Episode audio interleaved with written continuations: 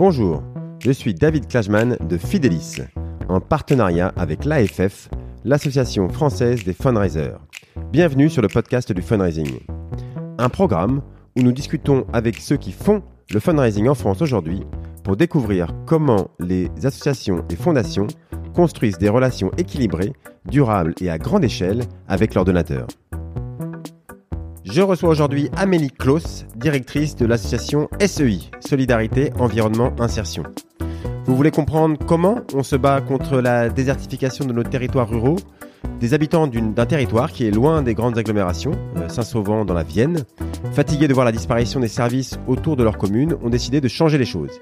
Ils ont créé une association il y a une dizaine d'années, ont embauché une équipe ils sont aujourd'hui 35 personnes et font tourner un gîte, un restaurant, une conciergerie, tout en réinsérant des gens exclus du marché de l'emploi. Le monde des petites associations est multiple. Nous avons là un exemple de comment on peut tous rendre concret un projet local si on met en commun nos savoir-faire et nos énergies. Amélie nous détaille son quotidien de directrice d'association, consacré à 25% à de la recherche de fonds. Comment elle trouve les appels à projets, comment son budget est réparti entre le public et le privé, quels outils lui font gagner du temps, elle nous explique tout ça, ne perdons pas de temps et écoutons donc Amélie Kloss.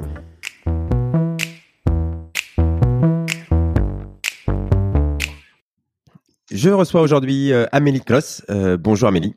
Bonjour. Euh, je suis très contente de te recevoir. J'aime pas trop faire la distinction entre les petites et les grandes associations parce que je trouve que ça veut pas toujours dire grand chose. Il y a des petites associations qui ont plus de salariés que certaines associations très connues.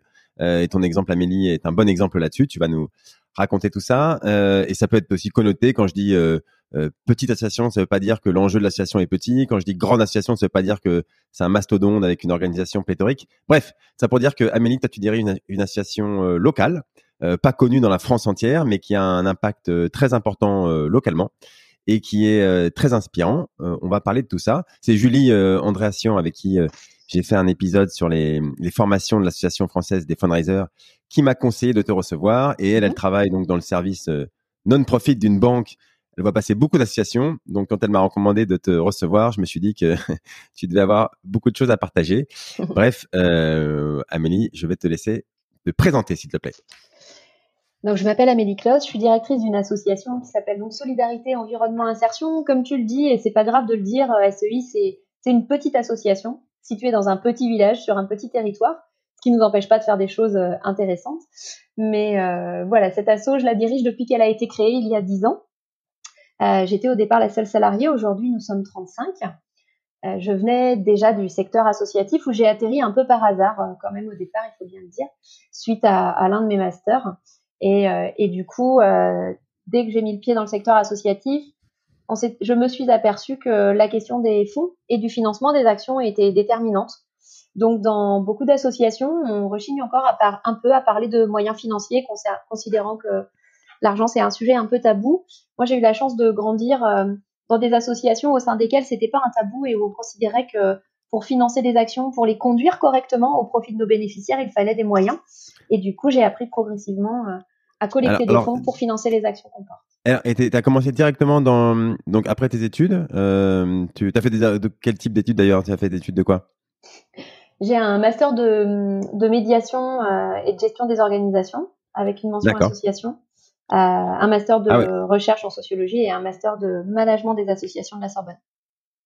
D'accord, voilà, tu fais, beaucoup de masters. Et donc, euh, mais donc dès le départ, tu avais quand même euh, une envie d'aller vers le monde associatif. Tu avais déjà ciblé ça euh, dès tes études. Non, en fait, mes deux premiers masters euh, que j'ai fait en formation initiale euh, ne portaient pas nécessairement sur le secteur associatif. J'y atterri un peu par hasard, c'est-à-dire que j'ai toujours milité dans des associations, y compris plus jeune, parce que parce que quand on habite en zone rurale, les associations sont bien souvent le, principal outil qu'on a pour agir. Donc j'ai toujours milité dans des associations, des petites assos sportives, etc. Euh, et en fait, quand j'ai fait mes études, j'ai jamais considéré qu'on pouvait travailler dans une association. Euh, pour moi, une asso, c'était euh, c'était quelque chose qui regroupait essentiellement des bénévoles et j'avais une vision très partielle de ce que pouvaient être les associations. Et puis, à la faveur de mes études, le, le hasard, euh, le hasard complet des rencontres que j'ai pu faire m'ont amené à faire un premier stage de master dans une association, une grosse association de protection du patrimoine et, d'accueil social. Et en fait, je suis tombée littéralement sous le charme du principe qui consistait à, travailler dans un secteur qui ne soit pas lucratif, au profit d'un territoire, au profit de personnes. et du coup, il m'est apparu à l'issue de ce stage comme une évidence de travailler par la suite dans le monde associatif. Mais c'est vraiment, c'est vraiment le hasard des rencontres que j'ai pu faire et, ce premier stage qui a, qui a été déterminant pour la suite. D'accord, oui, ça, tu. Euh, bon, alors, je crois que 80, 90 ou 95% des associations euh, sont euh, que que avec des bénévoles. Donc c'est ça que. Mais mais voilà, c'est cette culture associative. Euh, eh bien, ouais, elle t'a permis de de déjà d'être attiré par son association, de comprendre ce qui tout ce qui regroupait. Et, et après effectivement il y en a beaucoup de différentes. Et là tu as compris aussi après que on pouvait gagner sa vie aussi hein, parce que voilà c'est important de, de, de, aussi pour pour y consacrer toute son énergie on peut non pas être que bénévole ou alors euh, oh, ça fait combien de temps aujourd'hui donc que, tu travailles pour SEI Ça fait dix ans qu'on a créé l'association. D'accord. Alors justement, bah alors est-ce que tu peux hum, nous, nous dire comment ça s'est monté au déparrage euh, C'était quoi le projet initial de SEI mhm. et, aujourd'hui ce que ce que vous faites? Bref, ça a beaucoup évolué. Tu vas nous raconter tout ça. C'est toujours euh, c'est toujours pareil. Le, la vie de SEI elle est faite de rencontres comme comme beaucoup d'associations, j'imagine. Donc l'association SEI elle a été créée il y a dix ans par des habitants de la commune de Saint-Sauvant, le tout petit village sur lequel on travaille. Euh, et ces habitants voulaient faire des choses pour leur commune. La belle affaire, c'est un bel objet social, mais c'est quand même assez peu concret. Euh, ces habitants ont donc créé cette association en se disant on veut agir, on veut faire des choses pour notre commune. Certains avec euh, avec à l'esprit plutôt des actions en termes du développement, en, en, pardon, à destination du développement économique, d'autres plutôt sur les questions d'accompagnement social ou d'action sociale, certains sur les questions environnementales, d'autres encore sur la revalorisation du bourg. Et du coup, euh, ils ont constitué cette association euh, au départ pour agir, ce qui euh, ce qui est assez peu défini. Et il s'avère que dans le même temps, la commune de Saint-Sauvant a eu un énorme projet, un gros projet immobilier avec des travaux à faire pour réhabiliter un bâtiment qui serait transformé en gîte. Et, et le maire de l'époque avait une vision qui consistait à considérer qu'un chantier de cette ampleur, c'était à peu près 1,2 million d'euros, ce qui était un très gros chantier pour, pour la commune sur laquelle on est, hein, qui compte 1300 habitants. Et donc, il se disait que quitte à apporter un chantier de cette ampleur, ce serait bien que ce chantier apporte aussi des choses au territoire. Et donc, il a sollicité l'association qui venait de se créer en disant, mais écoutez, vous qui voulez agir, je vous propose de réfléchir à la création d'une structure d'insertion qui permettrait de salarier des habitants du village sur la réhabilitation de ce bien. Et c'est comme ça que moi, je suis arrivée, puisque les bénévoles ont été euh, tout de suite très enthousiastes à l'idée de, à l'idée de conduire ce projet-là.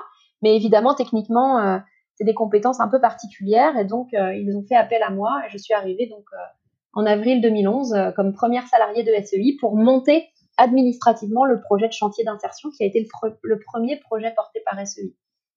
D'accord. Donc, alors pour pour bien comprendre, c'était donc une, rénovation d'un bâtiment. Donc, il y avait du, du gros œuvre ou je sais de. C'est ça. la mairie avait un chantier de réhabilitation, de transformation d'un bâtiment qui menaçait ruine hein, euh, en, un, en un gîte de groupe de 40 places. Et du coup, on a obtenu dès la première année un agrément en tant que chantier d'insertion qui a permis ensuite à la mairie de nous confier, dans le cadre d'un marché public, euh, une partie de la réalisation de ce chantier qui a permis à la fois qu'on ait deux ans de visibilité nous au démarrage euh, parce qu'on avait deux ans de travaux devant nous donc ce qui est assez assez inespéré quand on crée une structure d'avoir deux ans d'activité acquis c'était très intéressant. Et puis, euh, et puis surtout, le support était extrêmement valorisant puisqu'on est sur de la réhabilitation du patrimoine. C'était très valorisant pour les premiers salariés en insertion qu'on a pu recruter sur le support du, chantier d'insertion en bâtiment. D'accord, mais euh, bon, vous tu t'es pas improvisé hein, parce que c'est un chantier de, bâtiment, il faut, faut, connaître le métier. Donc, euh, toi, tu étais chargé de la partie bah, monter le projet, trouver les gens en insertion, trouver les prestataires pour ensuite faire les projets. Parce que comment ça se passe sur le terrain au quotidien pour, pour travailler dans la, sur le bâtiment lui-même? Alors concrètement, les structures d'insertion, elles, elles, elles, reposent sur, euh, sur plusieurs personnalités. C'est-à-dire qu'en structure d'insertion, le principe c'est d'accueillir des personnes qui sont en difficulté d'accès à l'emploi pour leur permettre de retrouver un rythme de travail, résoudre les difficultés qu'elles rencontrent et puis ensuite pouvoir s'intégrer dans ce qu'on appelle le, euh, le, le, système, le, le monde classique du travail. Le principe des structures d'insertion, c'est qu'il y a en général un encadrant technique qui est un chef d'équipe qui est professionnel du domaine. Donc là, nous, on a un encadrant technique en bâtiment qui est un salarié permanent de l'association. Et puis le deuxième pilier, c'est l'accompagnement socio-professionnel. Donc euh, dans les structures, il y a soit un accompagnateur, soit une accompagnatrice socio-professionnelle qui épaule les salariés en parcours dans la résolution de leurs difficultés. Donc ça, c'est les deux piliers un peu centraux qui permettent à la fois de conduire des chantiers grandeur nature, avec des compétences techniques puisqu'on a des encadrants techniques, et à la fois d'assurer le travail social, d'accompagnement et d'appui à la résolution des difficultés que rencontrent les personnes. Donc en fait, dès le départ, une structure d'insertion, elle s'équipe de ces deux euh, de ces deux profils-là qui lui permettent de conduire son travail euh, euh, dans des bonnes conditions. Donc en fait, on avait un encadrant technique qui gérait la partie technique du chantier et puis un accompagnateur socio-professionnel qui, qui assure tout l'accompagnement des personnes qu'on accueille. D'accord, d'accord. Mais c'est toi qui les as recrutés, c'est toi qui a au démarrage qui a, qui a, lancé tout ça. Et, et, donc vous aviez deux ans de visibilité, ce qui est, comme tu dis, déjà très bien. mais mais vous saviez pas après, quoi, parce que un chantier, ça a une fin. Euh, voilà, mais vous aviez la volonté de faire ça longtemps ou vous ne voyez pas aussi loin? Comment ça se passe au début, ça? Dès le départ, l'objectif, c'est de s'inscrire dans la durée. Donc, euh, on avait deux ans devant nous de stabilité économique qui nous permettait de réfléchir à, ce qui allait se passer après. Et donc, en fait, dans le développement de l'association, il y a eu plusieurs étapes. L'étape suivante, ça a été de rajouter euh, une corde à notre arc qui était tout ce qui relevait de l'entretien des espaces naturels et des berges de rivière notamment. Donc, on a étoffé euh, les compétences de l'équipe au-delà du bâtiment à tout ce qui relevait de l'entretien des espaces verts, ce qui nous a permis de commencer à travailler pour des communes au local, pour le syndicat d'eau, du local aussi euh, sur l'entretien des lagunes, etc. Et puis l'étape suivante, c'est que hum, le restaurant de la commune, qui fonctionnait quand on a commencé à concevoir le gîte, le restaurant de la commune a fermé ses portes. Le bâtiment était propriété de la mairie, les trois précédents gérants avaient tenu moins de trois ans, puisque économiquement, euh, dans un tout petit village, c'est quand même très compliqué. Le bâtiment était très vétuste, et du coup, euh, la mairie ne savait que faire de ce bâtiment. Euh, la commune n'avait absolument pas les moyens de lancer un deuxième projet d'ampleur, puisqu'une grosse partie de leurs économies avait été, euh, injectée dans le, projet de réhabilitation du gîte. Donc du coup, le conseil d'administration de SEI a proposé à la mairie que la mairie concède à l'association, dans le cadre d'un bail amphithéotique administratif de 99 ans, le bien qui hébergeait le restaurant, ce qui fait que l'association est devenue à ce titre quasi propriétaire du bâtiment et en tant que quasi-propriétaire, on a la capacité d'appeler des fonds pour assurer les travaux de réhabilitation, ce qu'on a fait. Donc les travaux de réhabilitation du resto, c'est à peu près un demi-million d'euros de travaux euh, que l'association a conduit ses frais, euh, au profit euh, du village évidemment, mais ses frais, euh, pour ensuite demander un deuxième agrément pour un deuxième support d'insertion sur l'hôtellerie-restauration. Et l'étape suivante de développement, ça a été de rouvrir le restaurant, d'ouvrir le gîte et d'assurer la gestion de ces deux supports. Qui nous a permis d'étoffer l'équipe, de recruter euh, des encadrants et des salariés en parcours sur les supports de l'hôtellerie-restauration et de proposer sur notre tout petit territoire rural une offre d'insertion un peu plus étoffée puisque puisqu'on disposait d'une équipe en bâtiment en espace vert, une équipe en entretien des locaux qui s'occupe du gîte et puis aussi une équipe au niveau du restaurant.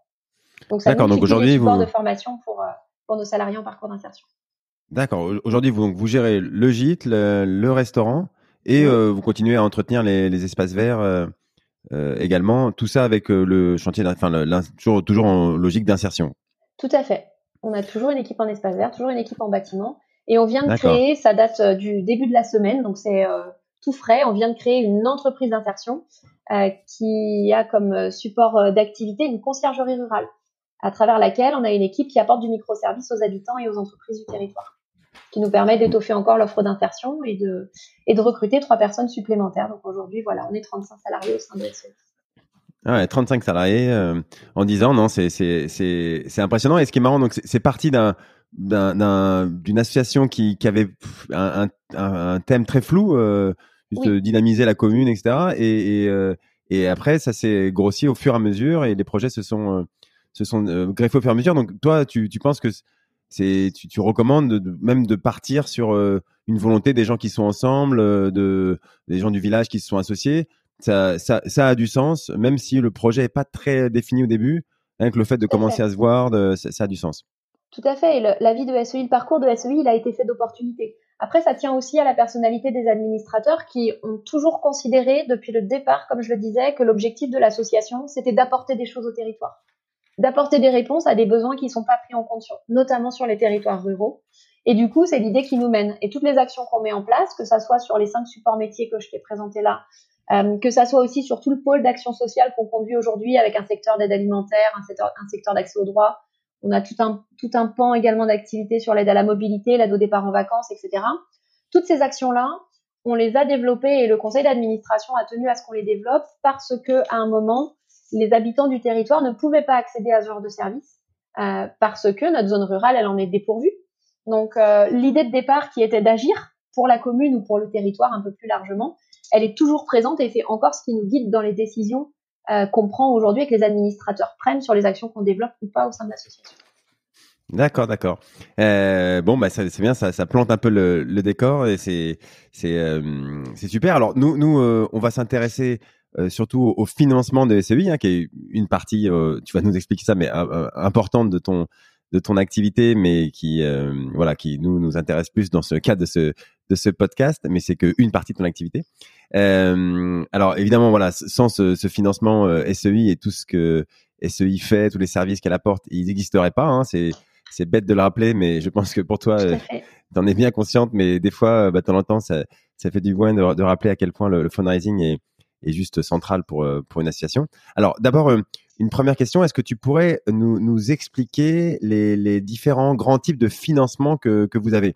Euh, voilà, si, si je dis pas trop de bêtises, on a, on peut distinguer peut-être trois grands blocs les, aides publiques, donc l'État, la région, la mairie, l'Europe, euh, les, les, fondations d'entreprise, ensuite, et enfin euh, les dons des particuliers ou des entreprises. Euh, donc euh, c'est bien ça, on peut faire ces trois grands blocs là. Oui, oui, oui, oui.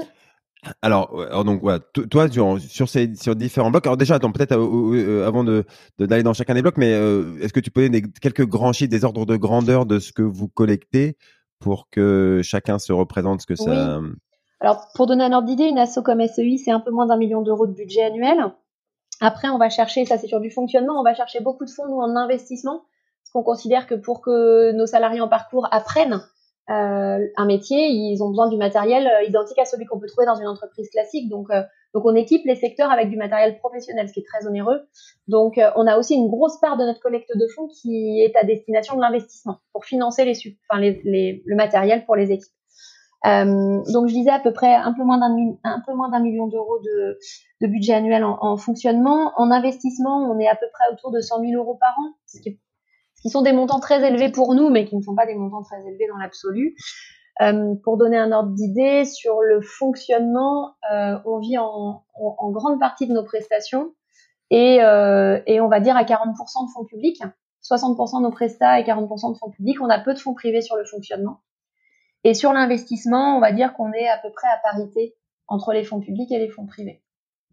D'accord. Donc voilà, on, a, bien compris qu'il y a une, euh, il faut bien distinguer aussi le, voilà, l'investissement et le fonctionnement parce que mm. les fonds ne, certains ne financent que l'investissement, par exemple, c'est ça, et, ne veulent pas fonctionner, euh, ne, ne financent pas le, le fonctionnement. Alors, euh, si, on si on prend les, la partie publique, par exemple, déjà mm-hmm. pour, pour bien comprendre, donc ça, ça représente une, tu me dis euh, sur la partie investissement, ça représente combien de de tes 100 000 euros par an de, À peu près 50% euh, des fonds qu'on obtient par an. Donc on va dire autour de 50 000 euros pour donner des grands ensembles.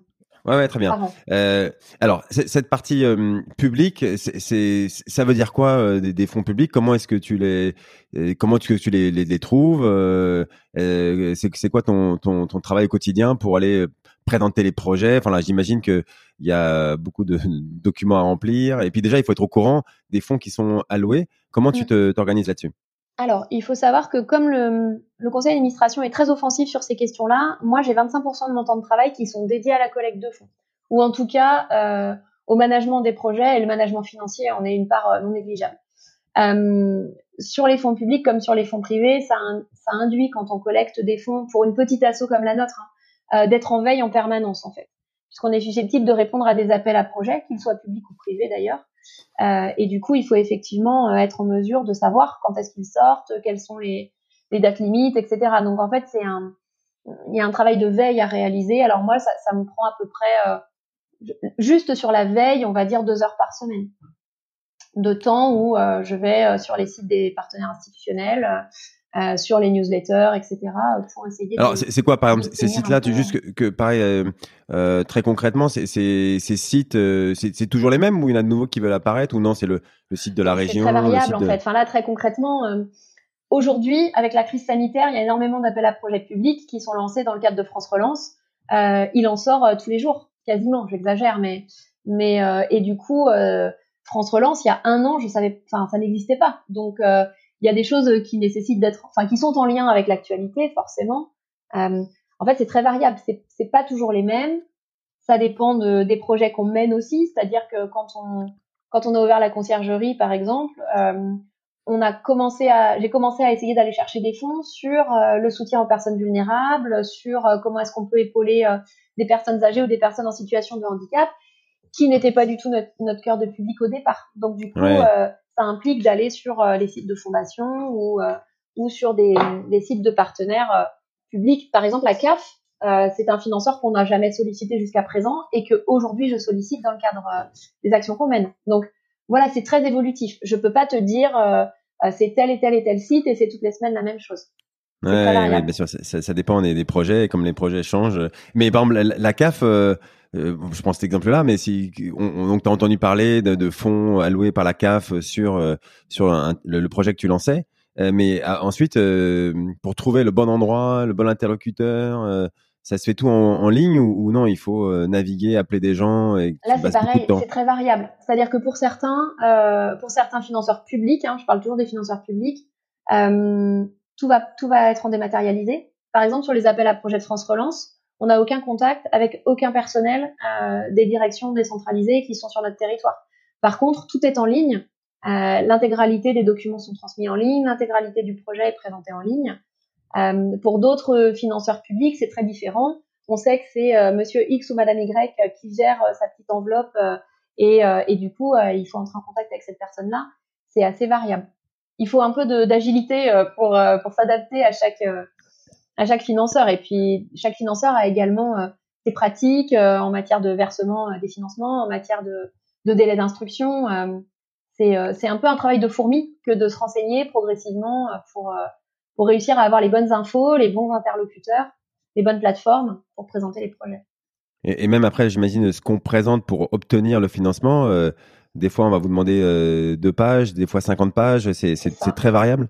Tout à fait, tout à fait. C'est très variable. Et même sur un, un, projet identique, là, je vais parler du projet de conciergerie, par exemple, parce que c'est notre dernier projet en date, pour lequel j'ai déposé, je pense, une quinzaine de dossiers de financement auprès de partenaires euh, différents. Je pense qu'il n'y a pas, je n'ai jamais repris, euh, fait un copier-coller d'un dossier vers un autre en fait. Ah C'est-à-dire qu'il y a toujours, euh, il y a toujours des questions qui sont spécifiques. L'objet du financeur, qu'il soit public ou privé, il est différent. Par exemple, on a, je sais pas si tu m'autorises à citer des noms, mais si, si, au contraire, au contraire, on, vient d'obtenir un soutien de, de AG2R La Mondiale pour 18 000 euros pour pour être très transparente. Et en fait, AG2R un intérêt euh, autour de la conciergerie parce que on va pouvoir apporter du service à des personnes qui sont en fragilité sur le territoire, notamment des personnes âgées. Euh, donc, je présente la conciergerie en soulignant l'intérêt de ce dispositif-là pour les publics vulnérables qu'on va toucher. Exactement le même projet. Quand je le présente euh, auprès d'une fondation qui est plutôt sur le, les questions d'environnement ou de développement durable, j'explique que dans le cadre de la conciergerie, on va mutualiser des déplacements et on va utiliser des véhicules électriques pour apporter du service. Euh, du coup, je présente exactement le même projet, la même action, les mêmes personnes, mais du coup de deux manières diamétralement différentes. Ouais. Et donc, sur bah la quinzaine de dossiers que j'ai remplis, il n'y a, pas un dossier pour lequel j'ai pu copier-coller une réponse à une question euh, dans un autre dossier, parce qu'il faut être capable d'adapter la présentation qu'on fait à chacun des financeurs. C'est en tout cas comme ça qu'on travaille. D'accord, d'accord. Donc oui, on imagine que que quand tu dis 25% de ton temps, euh, c'est c'est sûr que ça et, et des fois pour des, bon des fois c'est que 18 000 euros c'est c'est c'est c'est pas rien et des fois j'imagine que d'ailleurs tu tu te fixes un minimum si euh, l'appel à projet il est de de 1000 euros. Euh, je sais pas si ça existe d'ailleurs ce, ce type de mm. de minimum mais comment tu fais pour te te fixer le là où tu réponds pas? En fait, tout dépend. Euh, on a un projet euh, d'aide au départ en vacances dont le budget annuel il est autour de 8000 euros. Euh, un appel à projet à 1000 euros, j'y vais forcément sur un projet comme celui-là. La conciergerie, euh, l'investissement en année de démarrage, c'est presque 200 000 euros. Donc 1000 euros, j'y vais pas. Après, c'est une question de projet, c'est une question de dosage. Ce qui se passe, c'est qu'il y a aussi des appels à projets qui sont, qui peuvent être petits en termes de montant, mais qui apportent une très grande visibilité à la structure. Donc, il y a un autre, il n'y a pas uniquement un regard, j'allais dire pécunier, en tout cas sonnant et trébuchant, mais il y a aussi à, avoir un regard sur euh, la visibilité que peut apporter euh, que peut apporter le, le, fait de répondre à tel ou tel euh, appel à projet ou manifestation d'intérêt. Il y, a des, il y, a des réponses justement qui t'ont fait gagner beaucoup en visibilité, par exemple. je sais pas si tu en as en tête des, des, oui, tout à fait. Là, je pense à un dispositif qu'on a mis en place, toujours sur le projet de conciergerie, euh, qui passe par une plateforme, euh, une plateforme locale qui s'appelle J'adopte un projet. Et en fait, euh, on a présenté le projet de conciergerie sur cette plateforme et on a diffusé le, la présentation du projet en ligne. Et du coup, ça nous permet, ça nous donne énormément de visibilité localement auprès des habitants du territoire, auprès des gens qui sont dans notre réseau, etc. Ça nous a permis de présenter le projet en même temps qu'on collectait des fonds. En l'occurrence, euh, là, on, on, espère collecter à peu près 5000 euros, qui est une somme euh, non négligeable, mais qui n'est pas non plus euh, révolutionnaire. Mais par contre, ça apporte énormément de visibilité au projet et c'est déterminant dans le lancement d'une action comme celle qu'on est en train de mener. D'accord, euh, d'accord, d'accord. Ouais, bah c'est très intéressant. on voit bien le, la diversité, le, le fait qu'il n'y ait pas il y ait pas un guide bien carré, et voilà qu'il faut à chaque fois de l'intelligence pour pour euh, bah, séduire et dire, la, expliquer le projet euh, en fonction des gens à qui on à qui on le présente. Alors, j'imagine que pour les, les fondations d'entreprise, c'est c'est à peu près la même chose, non euh, C'est en fonction de l'entreprise, bah, elle a des intérêts différents. en règle générale, je voudrais pas caricaturer, mais mais en règle générale, les, les dossiers, on préfère aller vers des fonds privés pour une raison très très triviale, c'est que les fondations ou les, ou les fonds privés globalement, c'est pas forcément des fondations, euh, ont, des dossiers qui sont beaucoup plus light, beaucoup moins lourds, beaucoup moins techniques que, euh, que ceux qu'on peut avoir euh, quand on répond à des appels à projets publics. C'est pas toujours le cas, mais c'est quand même majoritairement le cas. Euh, donc du coup, c'est vrai qu'il y a un intérêt aussi à, à aller chercher du fonds privé pour alors, en complément des fonds publics.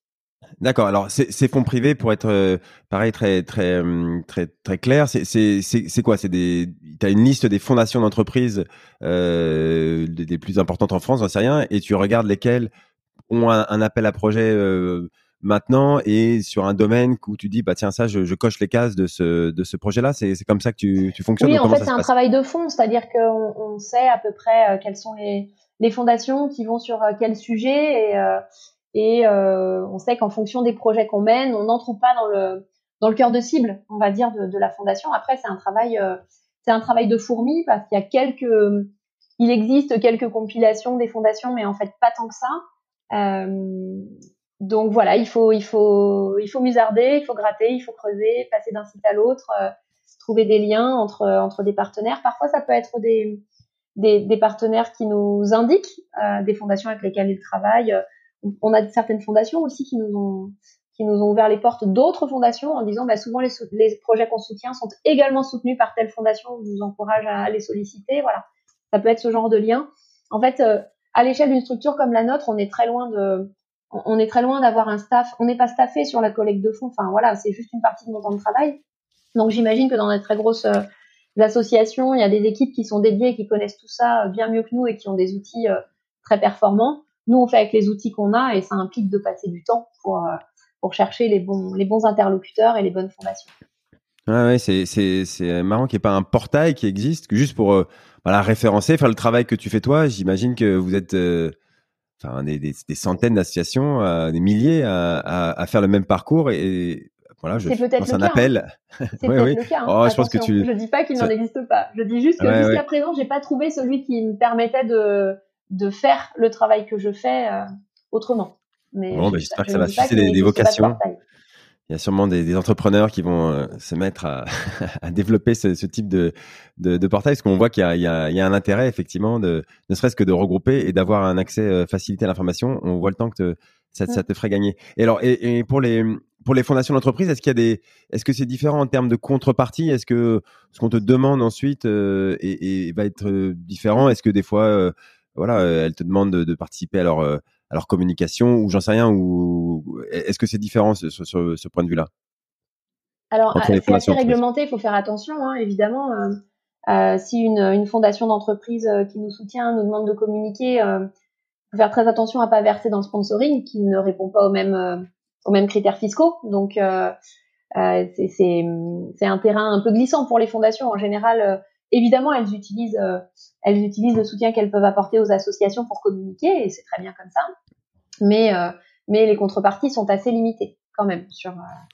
Euh, ne serait-ce que peut-être communiquer au, sein de l'entreprise elle-même, de voilà, de, prendre leurs salariés. Des fois, je, je crois qu'on te demande d'accueillir des salariés, non? Enfin, on te demande, on te propose de, du temps de bénévolat de certains salariés euh, de l'entreprise. C'est pas ça, ça, ça existe Oui, ça, peut arriver. Après, c'est des politiques euh, internes aux entreprises, c'est des politiques RH hein, qui sont internes aux très grandes entreprises qui ont des fondations et qui souhaitent euh, favoriser le, le, bénévolat de compétences, par exemple. Euh, c'est très variable d'une fondation à l'autre. J'ai deux exemples en tête. Euh, une fondation avec laquelle, enfin c'était un fonds de dotation en l'occurrence, avec lequel on a travaillé et, euh, et qui euh, souhaitait absolument que les projets qu'elle soutenait, enfin que le fonds de dotation soutenait, soient parrainés par un salarié de l'entreprise. Donc concrètement, toutes les associations qui répondaient se débrouillaient pour dans son réseau, trouver dans leur réseau, trouver quelqu'un qui connaît quelqu'un, qui connaît quelqu'un, qui travaille au sein de l'entreprise. Donc on avait comme ça des parrains qui étaient un peu euh, fictifs, hein, il faut dire ce qui est.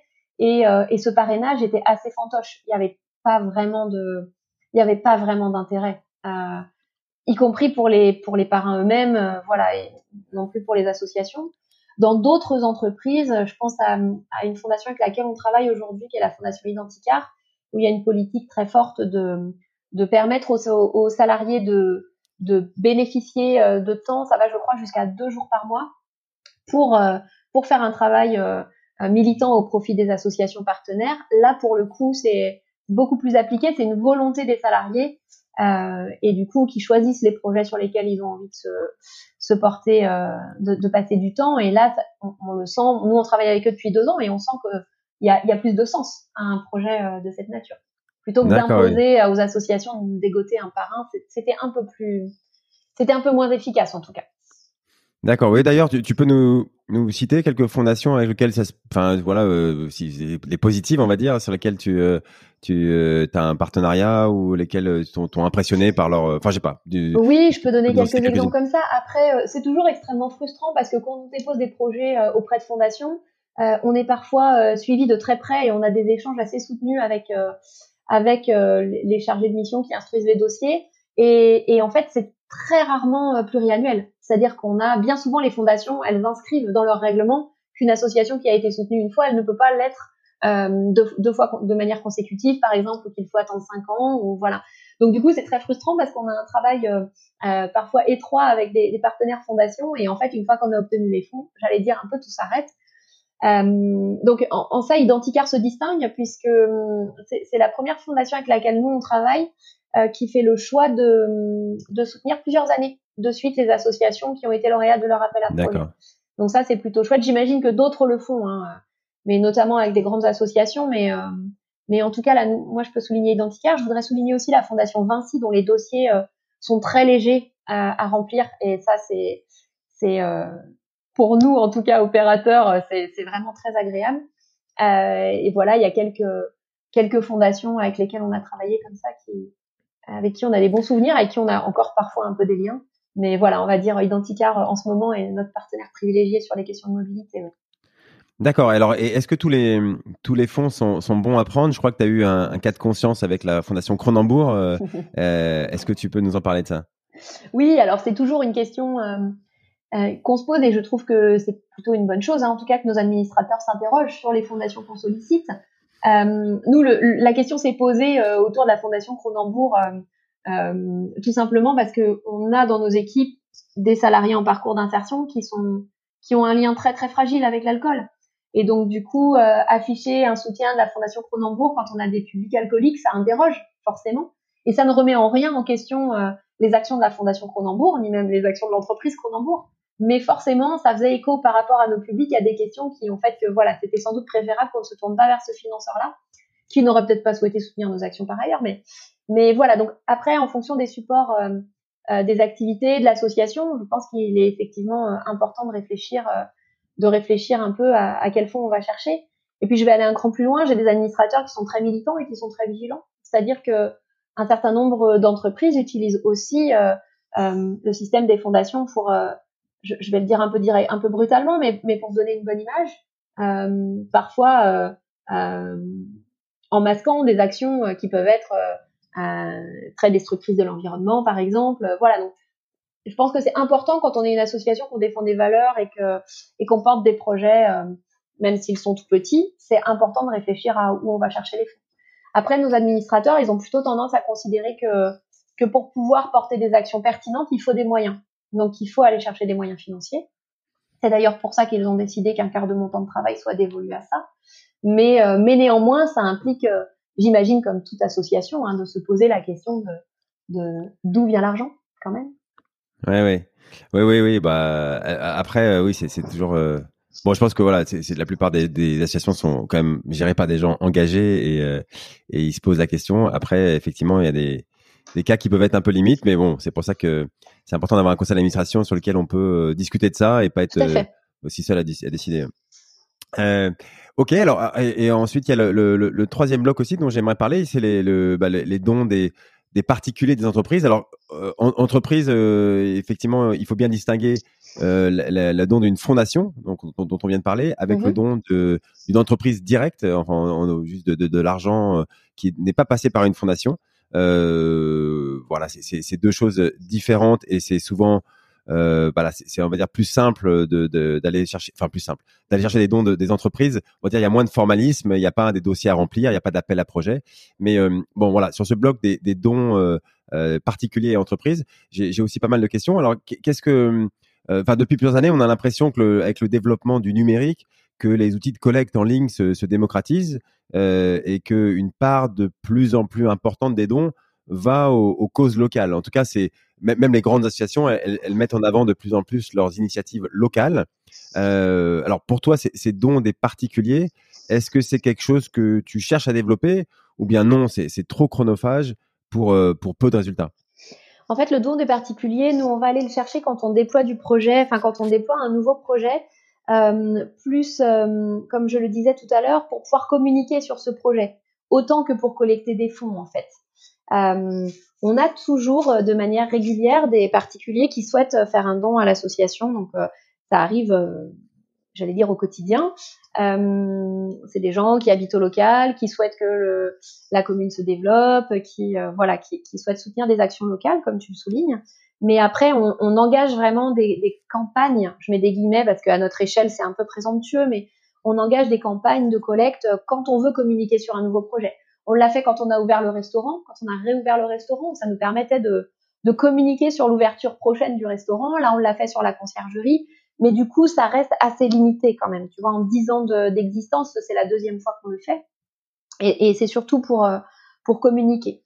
Euh, Parce que ça, ça, représente le, au, niveau au niveau volume euh, par rapport au au budget global euh, quoi, que tu, dont tu parlais tout à l'heure, euh, ça représente vraiment euh, c'est presque rien, les dons des particuliers. C'est quel pourcentage du budget? Écoute, euh, pour donner un ordre d'idée, sur le restaurant, c'est un demi-million d'euros de travaux. Les dons des particuliers, c'est un peu plus de 5000 euros. Ah oui, oui. Donc, voilà, c'est assez, euh, assez euh, modique. Néanmoins, nous, ça nous permet de, de contribuer à financer des actions. Hein, donc, euh, encore une fois, il n'y a pas de petits dons à nos yeux. on était sur après, voilà les dons qu'on a collectés pour le restaurant sur euh, des dons qui, qui partaient, qui, étaient des dons de 10 ou 15 euros, par exemple. Mais, mais ça permettait aux gens de quand même avoir le sentiment de contribuer au projet et de contribuer au projet concrètement. Et nous, ça nous a permis de communiquer sur les actions. Et pour la conciergerie, c'est pareil, on a des tout petits dons, mais, euh, mais qui permet aux personnes de s'impliquer aussi sur le, le projet. Par exemple, euh, je regardais là avant de, en, préparant ce temps avec toi, je regardais un peu la composition des donateurs là sur la plateforme J'adopte sachant que euh, on est à peu près au milieu de la campagne là. Et en fait, dans les donateurs, euh, on a plusieurs donateurs qui sont des anciens salariés en parcours de chez nous et euh, qui nous laissent des messages en disant l'association m'a donné et maintenant moi j'ai envie de donner à l'association. Et ça pour nous c'est des dons qui sont alors évidemment hein, c'est des dons modestes mais par contre c'est des dons plaisir, qui voilà. de fou quoi. Donc voilà c'est très important pour nous.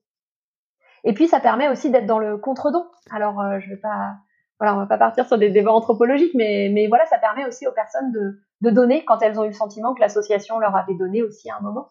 Et euh, ça rééquilibre un peu la relation, c'est plutôt, c'est plutôt bien.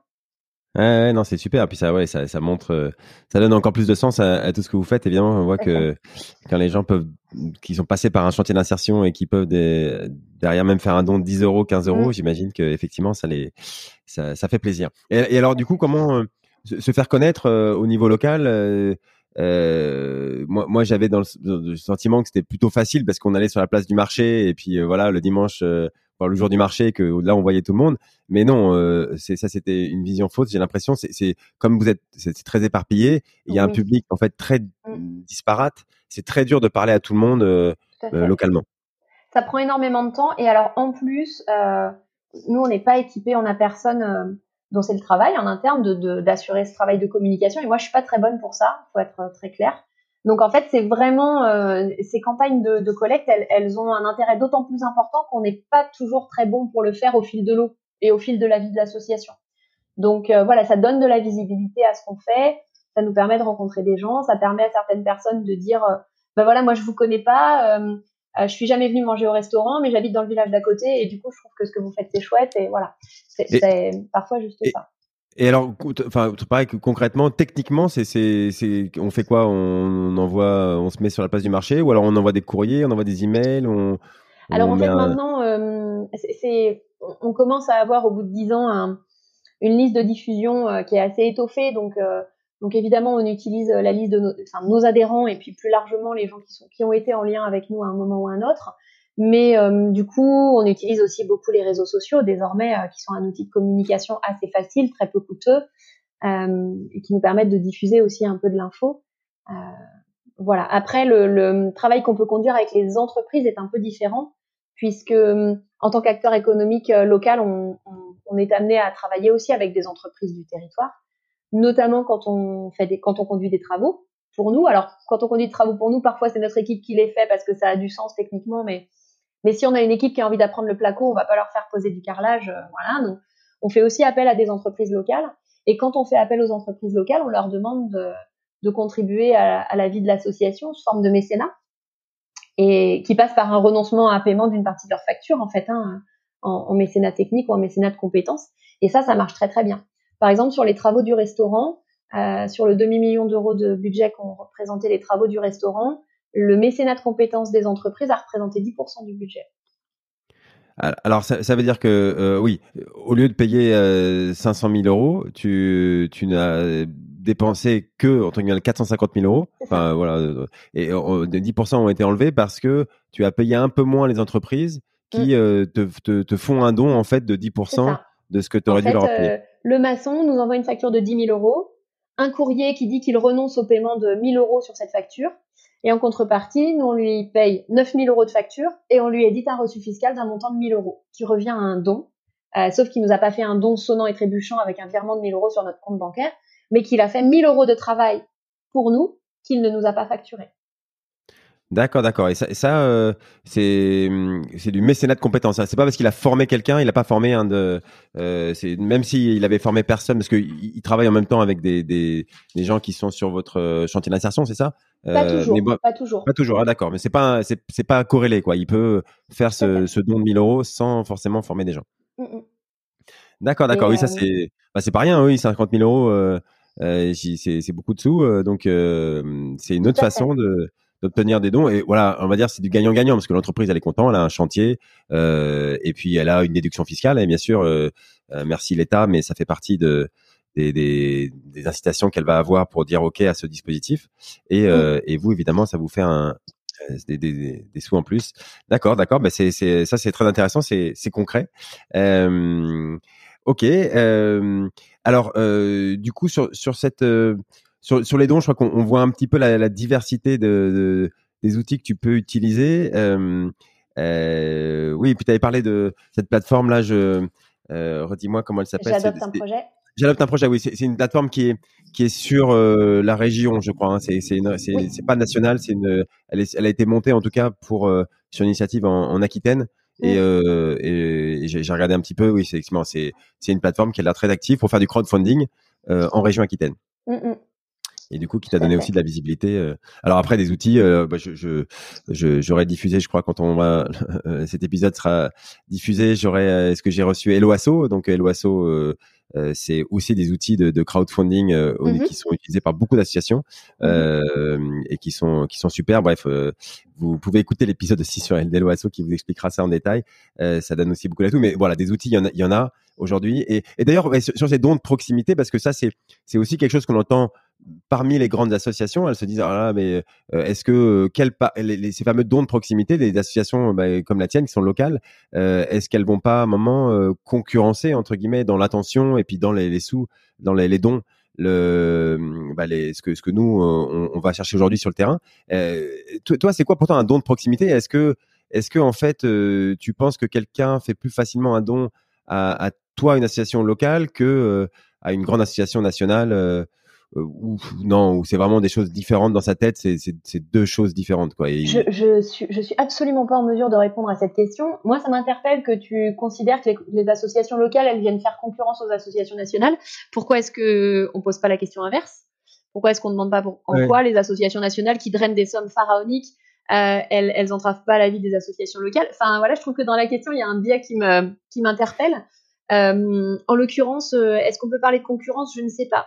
Euh, est-ce que si les donateurs, est-ce que les donateurs euh, de SEI sont aussi donateurs d'autres causes? Je, je, je, suis incapable de répondre à cette question. Ça demanderait un recul, euh, une connaissance de, de, nos donateurs que j'ai pas du tout. Je suis pas en mesure de. Non, c'est très, très, difficile de suivre. Non, mais ce, que je veux dire, c'est qu'aujourd'hui, bah, il y avait que les grandes associations qui avaient les outils pour aller collecter, pour envoyer des courriers, pour solliciter, quoi, pour faire la communication, etc. Et que maintenant que ça se démocratise ces outils-là, euh, parce que grâce au numérique, hein, c'est ça qui a, qui a, changé la donne.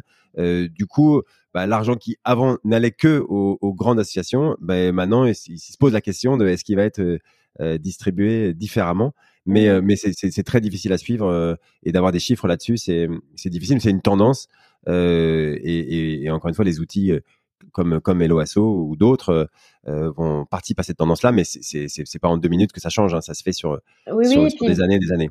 Je sais pas si ça se pose en ces termes en fait. Je, là, je, je suis pas capable de répondre. J'ai pas un recul euh, suffisant et je connais pas suffisamment bien le, la collecte de fonds des associations nationales pour euh, pour me prononcer. Euh, très bien. En tout cas, je sais que c'est un sujet de réflexion pour elle, pour beaucoup. D'ailleurs, beaucoup d'associations nationales ont des antennes locales. C'est ce que j'allais dire. Ouais, ouais. Bah, d'ailleurs, c'était une des questions que que j'avais, c'est que oui, elles, ont beaucoup et d'ailleurs elles, elles, communiquent de plus en plus. Enfin, elles, elles, elles, veulent communiquer de plus en plus sur leurs projets locaux parce que euh, bah, l'attention des gens se porte de plus en plus sur le sur le local. Euh, donc euh, vous, je sais que par exemple, c'est une question qui arrive de temps en temps chez vous. Enfin, vous êtes posé la question en tout cas sur l'adossement ou pas à une grosse structure. je, par exemple, je sais pas, la, Croix Rouge, ils ont des, des milliers, je vais pas dire de bêtises, mais de, des centaines ou des milliers d'établissements en région. vous, vous avez déjà envisagé de vous rattacher à une, à une grosse structure? Et c'est quoi les avantages et les inconvénients pour toi? Mais pourquoi faire? Oui, non, je sais pas. Je sais pas. Je, C'est une vision de, c'est une vision de grande structure, ça, de poser ce genre de questions. Excuse-moi. non, mais oh, d'une part, je, je suis pas, je suis pas tout à fait sûre que qu'une grande structure, y compris comme la Croix-Rouge, euh, euh, soit intéressée par les micro-projets qu'on porte au local. Quand même, faut être réaliste. Euh, et puis par ailleurs, je vois pas l'intérêt qu'on peut euh, qu'on peut y trouver. Je, je ne sais pas. On s'est jamais posé la question parce que sans doute on n'a jamais eu euh, besoin. Je sais que la Croix-Rouge fait un travail fantastique, euh, par exemple, de, de, rattrapage, je vais le dire comme ça, de structures d'insertion qui, qui sont en train de s'effondrer. Donc, euh, voilà. effectivement, elle a des établissements au, local et certains avec lesquels on travaille, nous, sur le territoire. Donc, donc c'est un travail très, très important, y compris au local. Mais on, a, on a quand même, nous, la particularité d'être très isolé. On est sur un territoire rural qui est assez enclavé. et du coup, ça rend quand même compliqué le lien, y compris avec des, grands comptes, y compris des grands comptes euh, associatifs, en fait.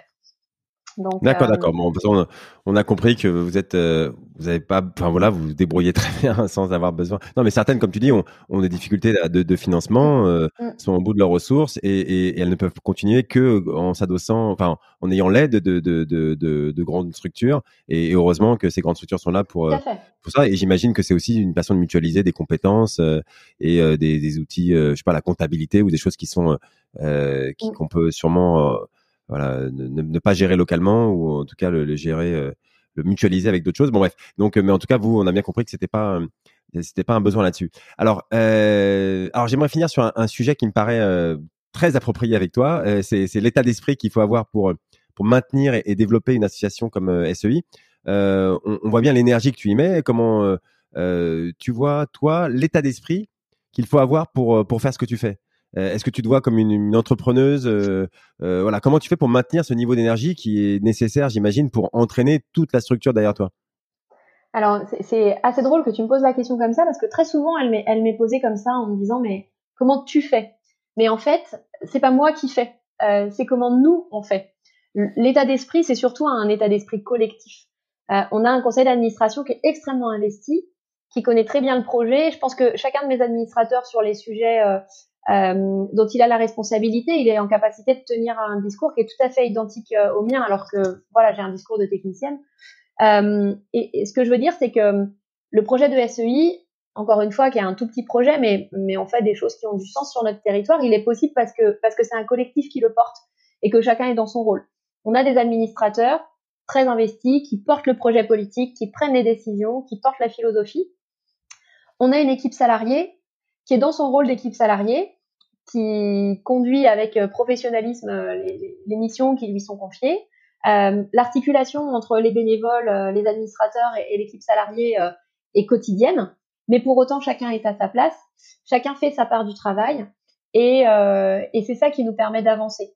Et en fait, je pense que l'état d'esprit, c'est pas tant un esprit, un état d'esprit conquérant. Alors il y a forcément une dimension entrepreneuriale dans la mesure où on entreprend des projets et on les mène, mais en fait c'est plus que cet état d'esprit collectif ce travail collectif, il nous permet d'avancer au profit des, au profit des bénéficiaires, au profit des gens qui bénéficient des actions de l'association. Et en fait, très souvent, on se dit avec euh, avec les administrateurs ou avec les bénévoles ou avec euh, avec les salariés que toutes les micro réussites des gens qu'on accompagne, c'est ça qui nous c'est ça qui nous porte. Euh, Je te donne un exemple. On a on a déplacé des montagnes euh, à notre échelle encore une fois pour euh, pour euh, travailler sur l'accès à la mobilité de nos salariés en, parcours d'insertion.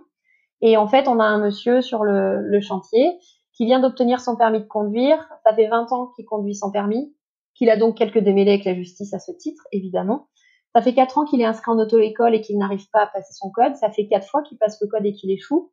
Et en fait, on a mis en place un dispositif justement pour favoriser la mobilité, en, en, avec des quand même des bouts de chandelle, parce qu'on n'a pas une, une capacité à, à déplacer, euh, à déplacer des sommes astronomiques et, et des dispositifs euh, très importants comme peuvent le faire les grandes associations. Donc avec des bouts de chandelle et, et quelques partenariats, on a fait venir une auto-école sociale sur place. Et en fait, ce monsieur, en quatre mois, il a obtenu son code et son permis de conduire. Aujourd'hui, il est, il est autonome. Et ça, c'est des victoires quotidiennes euh, qui pèsent rien, en fait, dans, dans, dans un projet très global, mais qui pèsent tout pour ce monsieur-là. Et c'est ça qui, c'est ça qui fait que nous, en tant qu'équipe salariée, on se lève le matin et qu'on sait pourquoi on, on travaille. Et c'est ça aussi qui motive les administrateurs euh, et qui les conforte dans l'idée qu'ils ont eue depuis le départ, qui était de dire euh, il y a des choses auxquelles on n'accède pas sur nos territoires et il faut le rendre accessible, notamment pour les plus vulnérables. Et en fait, c'est c'est pas tant un état d'esprit conquérant que euh, que la volonté, une volonté d'équité au local pour tous et, et qu'un travail d'équipe, vraiment collectif. C'est déterminant en fait. Alors, alors, euh, je, sais pas si ça répond à ta question. si, si, si, ouais, non, je vois bien. C'est, pas euh, effectivement, c'est, c'est très bien. Tu m'as, c'est pas conquérant et et, euh, et cet état d'esprit un petit peu, enfin, je vais pas dire guerrier, mais de dire euh, c'est un toi qui fais tout, etc. On a bien compris que c'est pas ça. c'est que tout de suite, tu mets en avant toutes les gens et, et, et, chacun à sa place, comme tu comme tu l'as très bien dit. après, il y a quand même un moment, il faut il faut pas il faut pas accepter euh, de réduire ses ambitions etc et c'est ça qui est pas toujours évident. Je sais par exemple quand tu fais le restaurant quand tu es en train d'équiper le restaurant tu pourrais te dire bah on va on va on va faire quelques des plats simples on va acheter euh, un four à micro-ondes et, avec peu de matériel on va euh, limiter parce que faire plus ça serait trop ambitieux etc ou, mais non toi j'ai l'impression que vous avez décidé d'ouvrir un, un, vrai restaurant avec une carte variée voilà comment c'est ça cet état d'esprit où on se on se limite pas à, à, à, la facilité, quoi. Enfin, la facilité. En tout cas, à la première étape, on, on essaie d'être de voir loin. C'est ça que j'ai l'impression que mm. vous avez. Tout à fait. On part du principe que l'objectif de l'association, notamment sur la partie insertion, c'est de permettre à nos bénéficiaires de, de retrouver une place dans un, un cadre classique de travail. Pour ça, il faut qu'ils acquièrent des savoir-faire et des compétences avec des outils qui sont les outils qu'ils rencontreront et qu'ils utiliseront dans les entreprises demain. Si aujourd'hui, comme tu le dis, euh, on leur fait préparer des plats au resto avec un micro-ondes et une poêle, euh, ils seront incapables de travailler dans un restaurant euh, dans lequel il y a un four multifonction, vapeur, dans lequel ils n'auront jamais utilisé un robot coupe, etc. Donc en fait, c'est important pour nous d'équiper de manière professionnelle les supports d'activité. Et ça, c'est un point sur lequel les, administrateurs n'ont jamais lâché. Euh, et, c'est ce qui fait d'ailleurs qu'ils ont fait le choix qu'une part non négligeable de mon temps de travail soit dévolue à la collecte de fonds, justement pour permettre que euh, qu'on ait les moyens de nos ambitions, en fait. Après, on a des ambitions qui sont tout à fait euh, modestes, encore une fois. Hein, mais, mais néanmoins, on, on considère que c'est important de trouver les moyens de porter les projets le mieux possible. Donc euh, voilà, c'est vraiment un choix, euh, c'est vraiment un choix de la structure et, du conseil d'administration. Mm. Ouais, c'est bien et vous êtes, vous, vous, avez l'air de ne rien lâcher là-dessus et c'est ça, je pense, qui fait une partie du, succès de, de, SEI. Alors, euh, alors et sur, la partie pareil de l'état d'esprit, sur la, le, développement et l'argent nécessaire, on, on, voit bien que toi, c'est et, c'est une problématique du quotidien d'aller euh, réfléchir à cet argent, etc. Mais est-ce que toi, ça te paraît quelque chose qui coule de source, ça? Ou est-ce que tu vois encore euh, peut-être d'autres associations qui n'ont pas cette, euh, cette, cet état d'esprit sur l'argent, sur le fundraising, qui considèrent que ah, on peut pas aller demander de l'argent comme ça, que c'est sale, etc. Donc, toi, comment tu le vois ça? Et, est-ce que c'est si simple d'assumer cette stratégie de d'aller chercher des, sous? Oui, effectivement. Alors, je, pense que c'est compliqué de généraliser le monde associatif qui est tellement divers et, qui est porté par euh, tout un tas de personnes euh, tout à fait diverses. Donc effectivement, il y a encore, je pense que tout le monde en côtoie, des associations qui considèrent que parler d'argent c'est sale et que ça nous ancrerait tout de suite dans un schéma capitaliste et, et que et qu'il faut surtout pas entrer dans cet écueil, enfin tomber dans cet écueil. Sans doute ça existe encore, ouais, ouais, ouais. Nous c'est vrai que en fait on est sur un territoire qui est tellement pauvre et qu'on travaille avec des personnes qui ont tellement peu que, que les moyens ils peuvent venir que de nous. Comme on est un peu, euh, on, est un peu, euh, comment dire, je, je, je sais pas comment le formuler, mais on est un peu loin aussi des décideurs. C'est-à-dire que concrètement, nous, la ville-centre, c'est Poitiers, on est à 40 km. Donc en fait, on n'est pas dans leur euh, champ de vision. Et, euh, et du coup, on est quand même peu soutenu. On est, on est sur un territoire très enclavé, euh, on n'a rien d'attractif. Euh, quand tu prends une carte de la région, on est le territoire euh, où le taux d'imposition il est le plus faible. Enfin voilà, on est vraiment sur un, territoire qui est quand même un peu, euh, un peu aride. Et du coup, euh, si nous on va pas chercher les moyens, on les trouvera pas ailleurs. quoi. C'est pas la mairie qui est une toute petite commune qui fait tout ce qu'elle peut avec les moyens dont elle dispose, mais c'est pas la mairie qui va ni nous acheter un véhicule, ni nous mettre à disposition un local tout équipé, quoi. Donc c'est ça aussi, c'est-à-dire que on fait, si on veut pouvoir conduire des actions et les conduire bien, et payer des salaires corrects euh, aux équipes, etc., eh ben, il faut des fonds. Et ça, c'est juste une réalité, en fait. Mais je, te rejoins sur le fait que c'est pas un discours euh, qui est partagé par toutes les associations et que pour certaines, euh, être autonome autrement qu'en allant chercher des fonds ailleurs, c'est indispensable. Après, ça dépend des philosophies des associations et, de leurs projets aussi. Et, toi, par exemple, tu, tu enfin, tout, déjà, il y a très longtemps, tu étais à l'aise avec ça, aller demander des fonds, euh, parler d'argent, etc. Ou c'est venu au, fur et à mesure Et comment tu t'es euh, formé là-dessus Comment tu t'es euh, appris Parce que c'est dur, notamment pour nous Français, on n'est on pas habitué à parler d'argent. Mm. Est-ce que toi, c'est quelque chose qui est venu petit à petit ou comment tu, tu vois ton évolution là-dessus? Alors, en ce qui me concerne, c'est que c'est une nécessité. C'est-à-dire que là, très concrètement, si on veut pouvoir conduire des actions, il nous faut des moyens financiers. Donc, donc voilà, on, ça s'impose à nous. Après, euh, c'est un peu ce qu'on évoquait tout à l'heure. Euh, la réflexion, elle va plutôt être de euh, qu'est-ce qu'on fait des fonds publics et comment on garantit qu'on a un bon usage des fonds publics aussi qui nous sont octroyés. J'ai des administrateurs qui sont très sensibles et très vigilants à ces questions-là. si on a des fonds qui sont affectés projets de mobilité, par exemple, on les utilise pas pour autre chose. Enfin voilà, ils sont. C'est pas parce qu'on n'hésite pas à collecter des fonds qu'on fait n'importe quoi avec.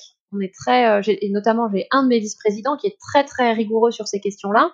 Euh, donc, c'est un peu des, des choses qui s'imposent euh, qui s'imposent à nous pour pouvoir fonctionner, vraiment. Ouais. D'accord, d'accord, non, je comprends bien. Euh, ok, ben, alors on, arrive euh, au, au, bout. Là, j'ai une dernière question qui est pareil que je trouve assez fascinante. Alors on va, pas avoir le temps de, de, de disserter trop dessus, mais, mais quand même, j'aimerais avoir ton avis là-dessus parce que euh, c'est la, la, place des associations comme euh, SEI par rapport à, à l'État ou aux collectivités. Bon, tu, tu l'as évoqué, hein, la, la, la, par exemple, avec la, vous, c'est surtout la mairie qui, avec qui vous travaillez.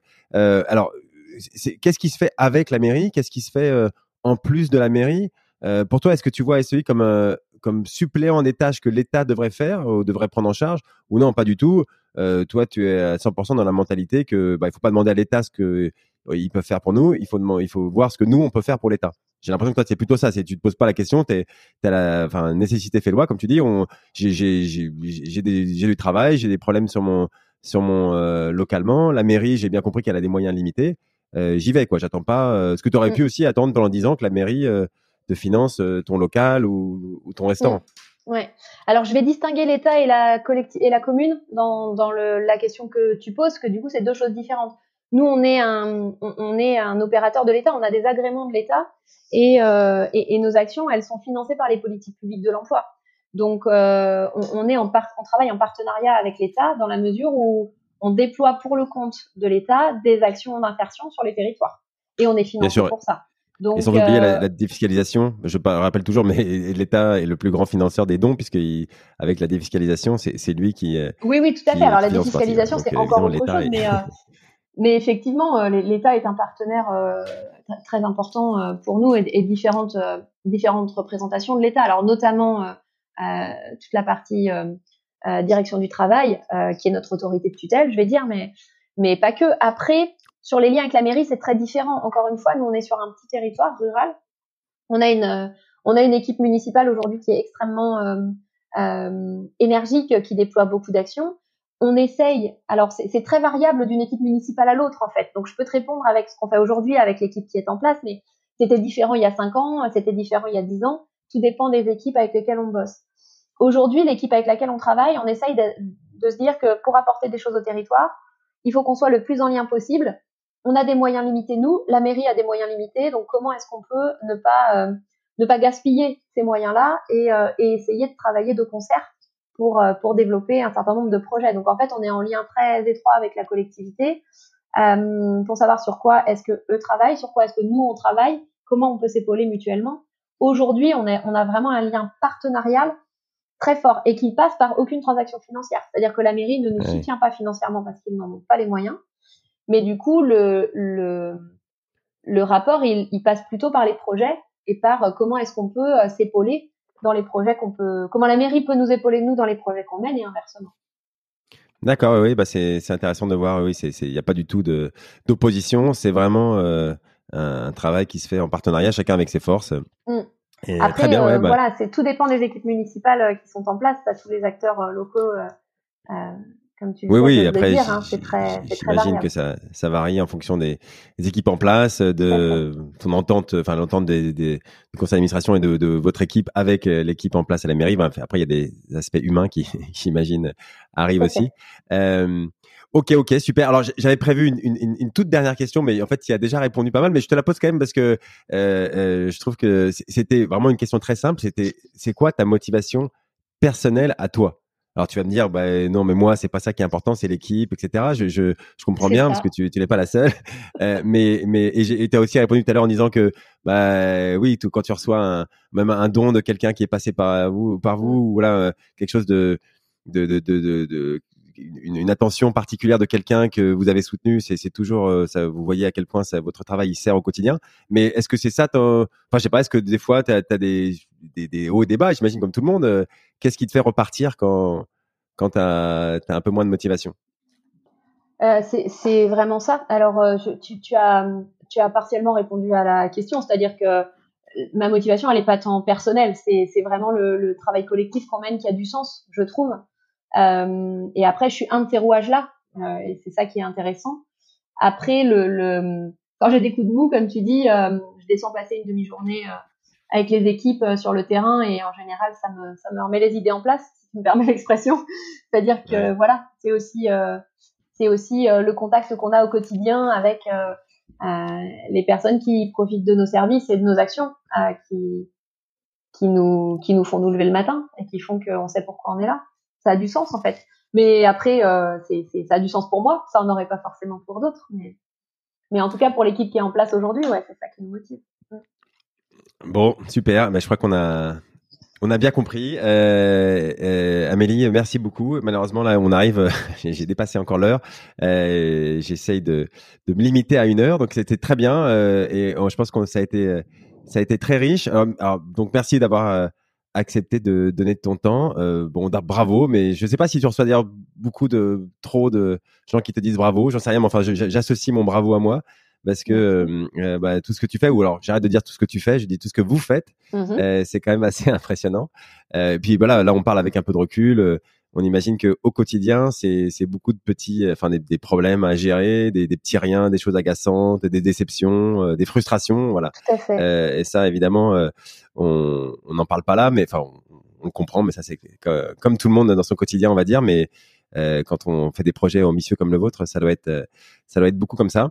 Euh, mais bon, voilà, il faut une énergie, je pense, pour euh, porter ça à bout de bras. Mais j'ai l'impression que vous avez euh, d'énergie pour pour pour euh, pour, porter tout ça.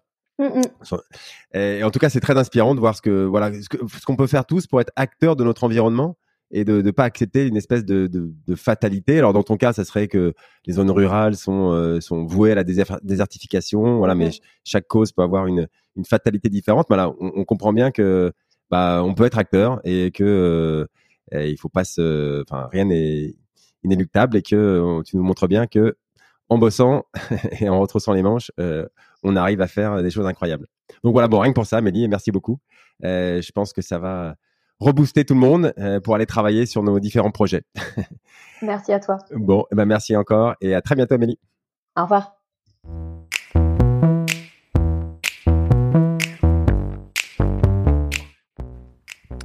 Bravo, vous avez écouté cet épisode du podcast du fundraising jusqu'au bout. Merci de le partager avec deux amis autour de vous, d'inscrire de force tous vos collègues sur leur smartphone et de mettre une note 5 étoiles avec un gentil commentaire pour aider à faire connaître ce podcast. Si vous souhaitez être au courant des nouveaux épisodes, inscrivez simplement votre email sur le site fidelis-cc.fr slash podcast. Fidelis, F-I-D-E-L-I-S. Et si vous voulez augmenter le fundraising de votre association, euh, obtenir des prélèvements automatiques, des legs, des dons, vous pouvez aller sur la page contact du site. Nous adorons aider les associations et fondations à trouver des ressources durables afin de soutenir leur cause. Je suis David Clashman et je vous dis à très bientôt pour un nouvel épisode.